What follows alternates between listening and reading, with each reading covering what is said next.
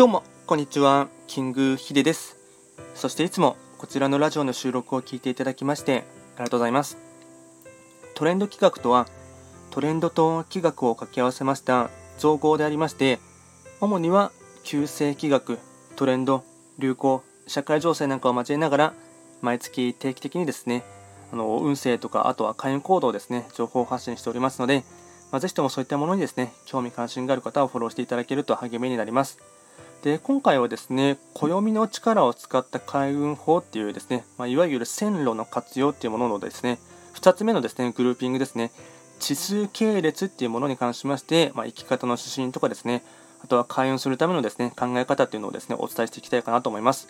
まあ、基本的にですねあの気学とはですねあの時を読む力ですとかあとはその時をですね、ま、時間を活用する知恵などがありまして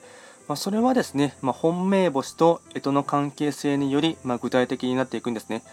でそれのですね、ま、物事が発展するですね法則性と、あと各系列のですね星の生き方をですね今回紹介したいかなと思いまして、2つ目のですね、ま、グルーピングとしては、地数系列の方々の、ま、生き方の指針をですねお伝えしていきたいかなと思います。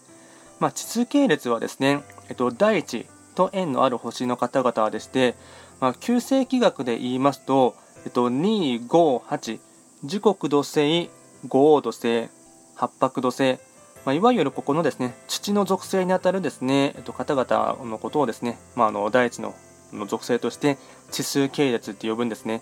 まあ、これはですね、まあ、過去の積み重ね経験や思い出で、まあ、今があると思うタイプの方々でして、まあ、うん、どちらかといえば過去思考ですね。まあ、過去の、ま考え方とか積み重ねっていうのをですね、重んじる方々でして、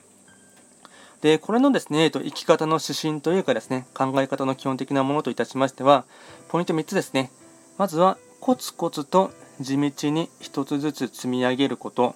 まあ、継続は力なりですね。次に、真面目に何事も粘り強く取り組む姿勢が重要。博打的な発想は NG 次に柔和な心を育み人の意見やアドバイスなどを聞く耳を持つこと、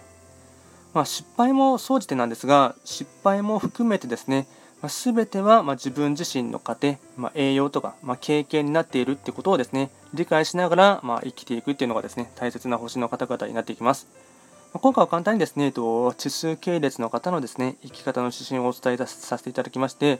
こちらのラジオではですね、まあ、随時ですね、あの質問などは受付しておりますので、何かありましたら送っていただければなと思います。今回も最後まで聞いていただきまして、ありがとうございました。